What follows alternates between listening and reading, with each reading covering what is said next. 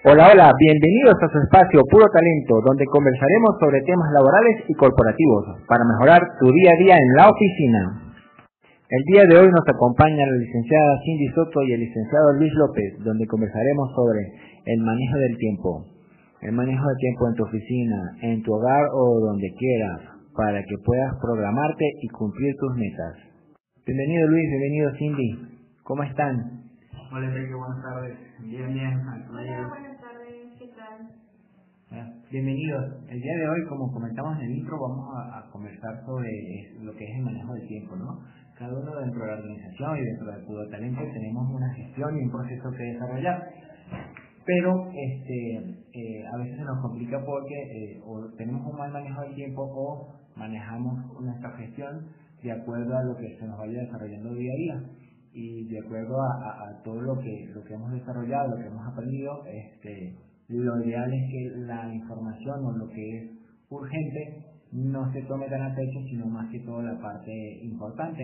Entonces, este, parte de lo que es el manejo del tiempo es gestionar desde el principio de, de- de la mañana cuáles son las tareas que tienes que ir desarrollando desde las más importantes hasta las urgentes para que en el día a día puedas ir cumpliendo este, tu objetivo de lo que es eh, eh, tu meta diaria eh, como eh, eh, las tareas ¿no? que vayas a desarrollar día a día eh, en tu en tu oficina, en tu trabajo este, o en lo que lo que tienes que hacer, ¿no? Porque para como estudiante también, ¿no? Este, es importante la gestión del tiempo para cumplir con tus tareas, con tus proyectos y si estás trabajando mucho más todavía este, de un manejo de tiempo efectivo tanto en tu vida eh, laboral, profesional, eh, educativa y como eh, en tu vida personal. ¿no? Parte de, lo que es, es esa gestión del tiempo es, es priorizar, ¿no? ¿Qué, qué, ¿Qué es para ustedes priorizar en este sentido? Eh, sí, justamente quería mencionar esta palabra. Creo que la prioridad es, lo importante. ¿Por qué? Porque es parte de la gestión. O sea, si sabemos priorizar, entonces sabemos gestionar. Como dices, hay que separar lo urgente y lo importante. Yo creo que lo importante es lo primero que se debe atender. ¿Por qué? Porque tiene una relevancia que, como lo dice la palabra, es importante. Es porque hay algo detrás de eso. Entonces yo creo que lo urgente puede pasar un poco a segundo término, siempre y cuando no tenga repercusiones eh, cualquier índole. Pero sí siempre cubrir lo importante es- debe ser lo primordial. Como dices, la palabra priorizar es algo que se debe tener eh, presente y, saber cómo, cómo desarrollar eh, esa gestión del tiempo, ¿no? Yo igual este, considero que la parte de las prioridades es de diario, tanto en el trabajo como en la vida diaria, ¿no? O sea, saber qué puede hacer primero y también de ahí deriva lo que es el tiempo. O sea, si es poco tiempo, si cuánto tiempo me va a llevar, si va a tardar dos horas, para poder así ya quitar un pendiente. Así es, como mencionas, eh, cuestión de tiempo, muchas veces decimos que no tenemos el suficiente tiempo. Yo creo que sí hay el tiempo, el problema es que no sabemos gestionar el mismo. Y lo que hacemos es de que ponemos mil pretextos para no poder realizarla. Exactamente. Este, de ahí viene la otra parte, ¿no? O sea, cuando tú priorizas, ya estás viendo una manera el panorama que se te presenta en el día. Luego, el siguiente paso que nosotros hemos tomado como, como ejemplo es ya de apuntar todas las notas o todos los pendientes que tenemos. ¿Para qué? Para agendarlo, para utilizar un calendario, lo que debemos hacer hoy, lo que tenemos que hacer hoy y lo que el Organizar futuro nuestro día. Exactamente. Después es que hacer lo que es un programa. Un programa es ya programar todas esas actividades de acuerdo a lo que habíamos indicado, su prioridad, su importancia, su urgencia y cuándo debe gestionarse cada tarea. Hay tareas que corresponden al día de hoy, pero hay tareas que se pueden programar, que de acuerdo a la necesidad que tenga tu puesto de trabajo, puedes programarla hoy o puedes programarla hasta el día siguiente. Sí, eh, como dices, eh, volvemos a lo mismo, a la parte de lo que mencionaba Cindy del tiempo, eh, es la parte también de programar, o sea, eh, si una tarea te va a llevar dos horas, bueno, debes de tener, yo creo, un- unos 15 minutos previos y unos 15 minutos después, por cualquier contratiempo que se tenga, eh, tener ese, ese colchón para que no quedes justo, porque si programaste una cita a las 7, por ejemplo, y a las 5 tuviste algo, pero ese algo te conlleva dos horas, debiste haberlo empezado cuatro, cuatro y media. ¿Para qué? Para que tengas esa porción de tiempo en cuestión de... Pues el transporte hoy en día sabemos que nos puede generar un retraso en cuestión del tráfico. Mérida era una ciudad tranquila hace 10 años, pero ya no estamos en esos hace 10 años, ya estamos en el hoy que Mérida ha crecido, eso tenemos que darnos cuenta, Mérida ha crecido en el tránsito, en la cantidad de población, en cantidad de coches, entonces eso genera un tráfico ya y, y, también nos puede retrasar en nuestras labores diarias. Claro, Luis, este, eso también es, importante, pero algo de lo que eh, estábamos conversando antes de comenzar el podcast y, y es algo que, que quiero eh, traer a la mesa el día de hoy, es lo que comentaba sobre la matriz de, de, delegación. Muchos de nosotros que somos líderes en organizaciones muchas veces creemos que con que hagamos nosotros todas las actividades vamos a lograr los objetivos y realmente hay cosas que, que podemos delegar o entregar a nuestros eh, eh, colegas o, nuestros eh, asistentes que puedan desarrollarlo. coméntanos un poco cuál es esa matriz. Sí, bueno, esta matriz de la cual yo nunca había escuchado, de, cuando llegué a Puro Talento me la presentaron, se llama matriz de delegación suprema, que consta de tres partes. Es la parte de máquinas, extintores y cerebro. Eh, nosotros queremos llegar a ser cerebro, creo que todos tenemos la aspiración de llegar a ser cerebro. Pero para llegar a ser cerebro tienes que pasar un proceso en el cual primero eres máquina. ¿Por qué máquina? Porque hay actividades cotidianas las cuales no necesitas emplearte a fondo realmente. O sea, hay veces que se escucha feo las cosas, pero, pero pues hay que ser fríos y, bueno, no hay que tomar las cosas de una manera relajado. O sea, eh, hablaba la cuestión de máquina. No, no, no es que no te empleas a fondo en cuestión eh, pensar, sino que es una actividad cotidiana la cual ya tienes como rutina, entonces, pues bueno, la generas día con día. La parte de los extintores es cuando hay algún problema, debe haber una persona capaz de solucionar ese problema, porque si hay extintores, pues a la hora de que hay fuego, ¿quiénes son los que apagan ese fuego? Los extintores. Y por último, el llegar a ser cerebro no es una tarea fácil, es algo que lleva un proceso de mucho tiempo, yo creo que inclusive varios años, eh, que es llegar a una inteligencia, yo creo, emocional y la gestión de tiempo bastante bien para que tú sepas cómo poder delegar tus tareas y no el que te desprendas de responsabilidad, sino que de cierta manera puedas de cierta manera puedas eh, desarrollar, desarrollar esa parte exactamente del cerebro para que puedas estar eh, guiando y, delegando como, como lo dice el nombre. Sí, claro, este, eh, en esta parte este, ser un cerebro es, es, ser capaz de, de delegar y de, de, de, apartarte ¿no? un poco de esas actividades que este, te quitan o te mantienen alejado de, tu tiempo o de tu, objetivo como tal. En este caso, este, eh, Cindy, platícanos un poco cómo nosotros podemos evitar esos generadores de, de, de, que nos, de esas personas que nos quitan tiempo, ¿no? Al momento de nosotros hacer nuestra actividad, apegarnos al celular, las redes sociales, son, son, son eh, eh, detonadores o dispersores de, nuestro tiempo de empleabilidad. Pues primero que nada, eh, saber que hay que concentrarse, ¿no? O sea, si sabes que tienes pendientes durante todo el día y en eso involucras a gente que te va a estar preguntando cosas o vas a estar en contacto con algunas personas, tienes que igual sacar esos tiempos para dedicar a las personas y para ti, ¿no? O sea, eh, igual enfocarse en una sola actividad para hacerla y hacerla bien, no a medias y hacer varias, porque debes terminar todo al mismo tiempo que la tienes en un día pero pues no tiene caso si no realizas al menos una bien. Exactamente, ¿no? La idea es que al hacer una sola actividad mantienes un orden, no pierdes tiempo y estás concentrado al 100% en esta actividad. Parte de esos eh, eh, ladrones de tiempo es eh, lo que comentaba en un principio, ¿no?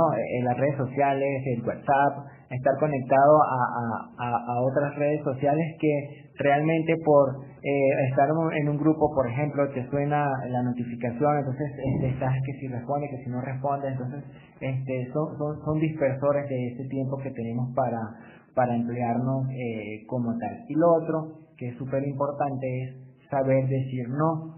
Siempre y en Puro Talento también desarrollamos e, esa, esta, eh, no, y, desarrollamos, este, aparte de la técnica de decir no, eh, desarrollamos este, la idea del trabajo en equipo, pero la idea del trabajo en equipo también tiene que ser con responsabilidad.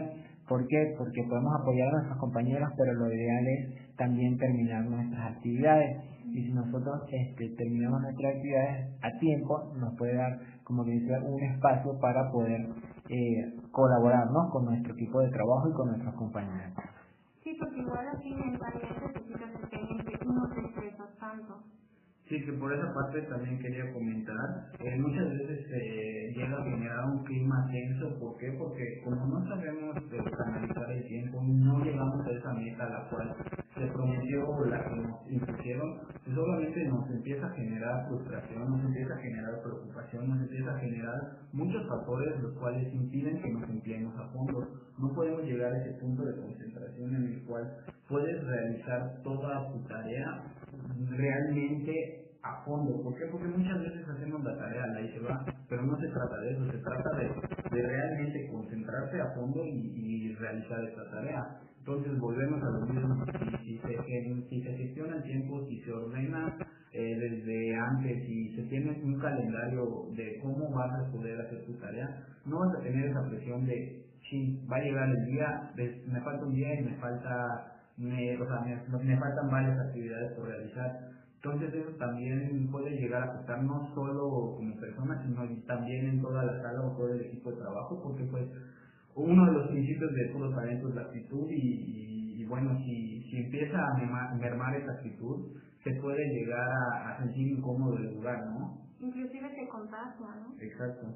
Exactamente, sí. Al final todos nos, nos convertimos en, en, dispersores, ¿no? De la, de la actividad, porque usualmente este, todos trabajamos en equipo, trabajamos prácticamente todos en, en el mismo espacio eh, y cualquier disruptor de nuestro tiempo nos distrae, ¿no? Siempre está el tema de del chiste, del que se ríe, pero siempre volvemos a lo serio eh, eh, bastante, con bastante regularidad. Sí, es algo que también quería comentar, que, que también el estar todo el tiempo concentrado y el estar todo el tiempo metido al 100% en algo puede llegar a generar, no fastidio, pero sí una, un tipo de sofocación o un tipo de, de, de vamos. Es que no es sano eso. No, no es sano, porque ya, ya no te concentras, te saturas de información, esa era la palabra, te saturas, entonces, lo que se debe hacer es desconectarte un rato, o sea, si ya, ya llegaste a un momento en el que te saturaste, ya tu cerebro te bloquea, te desconectas unos 5 o 10 minutos, te reconectas de alguna manera viendo algo o escuchando algo eh, enfocado a tu trabajo, obviamente,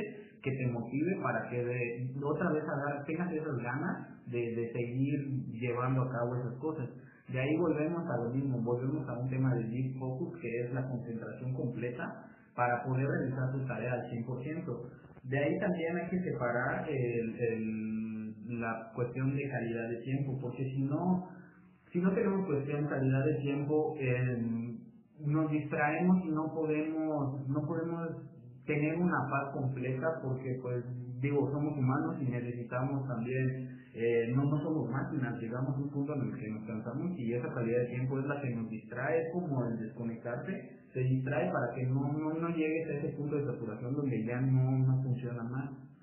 Exactamente. Fíjate que para eso también algo que conversamos esta mañana, este, hay una técnica este, que se emplea mucho y que se está utilizando mucho, que es la técnica de Pomodoro. ¿Qué es la técnica de Pomodoro? Usualmente es dividir okay, tus sesiones de trabajo por tiempo, o sea, concentrarte en un tiempo estimado y después tomar descansos. Usualmente o, lo que se está o que lo que se lleva a cabo en estos pomodoros, o sea, el tiempo estimado que te lleva o, el que más se usa es trabajar 25 minutos concentrados y descansar, descansar 5 minutos. Después volver a trabajar 25 minutos y descansar 5 minutos. Después de cuatro pomodoros, que es como se llaman las sesiones, como se divide el tiempo, tomar un tiempo de descanso largo, que puede ser de 20 minutos. ¿Para qué?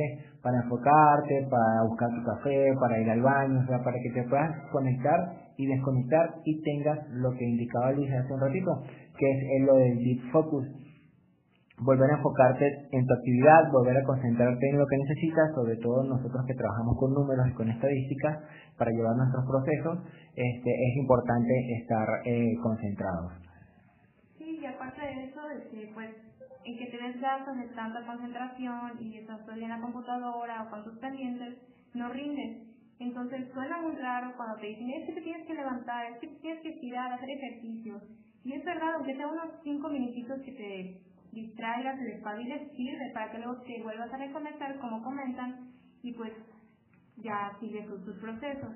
Yo también, también es importante mencionar que existen dos tipos de tiempo, eh, el pasivo y el activo. El pasivo pues, son las horas de sueño, que pues ya eso depende de cada persona. Eh, lo que se normalmente se utiliza es de 4, 6 y hasta 8 horas. Posteriormente se tiene el tiempo activo, que el tiempo activo se tiene que distribuir en tres factores, el reactivo, el proactivo y el migraciones sin valor. El reactivo es lo que tardamos como en reconectarnos, en, en estar exactamente, en procesar la información, en estar otra vez como en, en un modo de concentración de, vaya alto. De ahí el proactivo que es el tiempo en el que tienes que estar enfocado solo en, en tu tarea y no distraerte, como mencionan, con las redes sociales, con el teléfono, con los mensajes. Y bueno, también tenemos que tomar en cuenta que existen obligaciones sin valor, que es lo que mencionaba, la cuestión del tráfico, la cuestión de las necesidades básicas, que es tomar agua, comer. O sea, hay que saber distribuir el tiempo, porque realmente las 24 horas que tenemos, si se nos van 6 u 8 horas durmiendo, nos quedan 16 horas de, del día.